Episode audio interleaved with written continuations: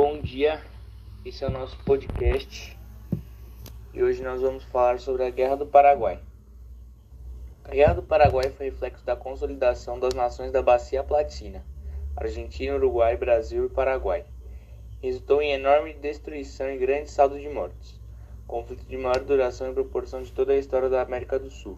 A Guerra do Paraguai foi um grande divisor de águas para todos os países envolvidos. E você, Gabriel? Quais são as causas da Guerra do Paraguai?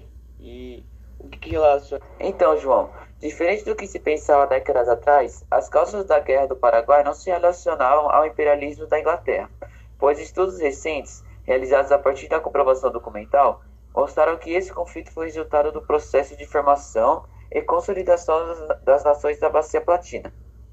Esse trecho citado baseia-se em novos estudos que atualmente são considerados a última palavra do a última palavra na historiografia da Guerra do Paraguai.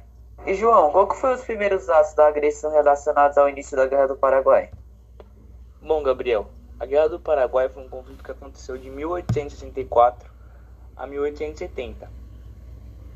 E na ótica brasileira, o primeiro ataque, o primeiro conflito foi o estopim da, da guerra, ocorreu quando os paraguaios aprisionaram uma embarcação brasileira chamada de Vapor Mar Marquês de Olinda, em dezembro de 1864. Os paraguaios atacaram Mato Grosso e em maio, Argentina, Brasil e Uruguai aliaram-se por meio do Tratado da Tríplice Aliança. O Paraguai foi oficialmente derrotado. Mas por que uh, houve a Tríplice Aliança entre Argentina, Brasil e Uruguai? O conflito começou quando o general Francisco Solano Lopes, presidente do Paraguai, decidiu auxiliar o governo exercido pelo Partido Branco do Uruguai na guerra civil contra o Partido Colorado, apoiado militarmente pelo Brasil.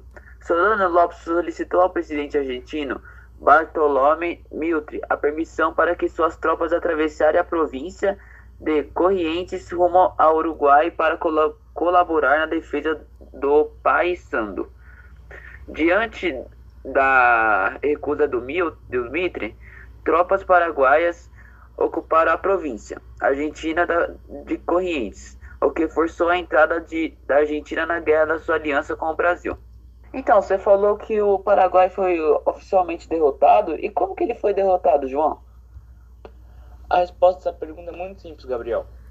Solano Lopes, que foi, foi quem liderou e quem prendeu a embarcação brasileira no Paraguai morreu em 1870. E assim, oficialmente, o Paraguai foi considerado derrotado. Bom, pessoal, esse foi o nosso podcast. Muito obrigado pelo seu acesso. Então, pessoal, foi isso, nosso podcast. Espero que tenha gostado e valeu.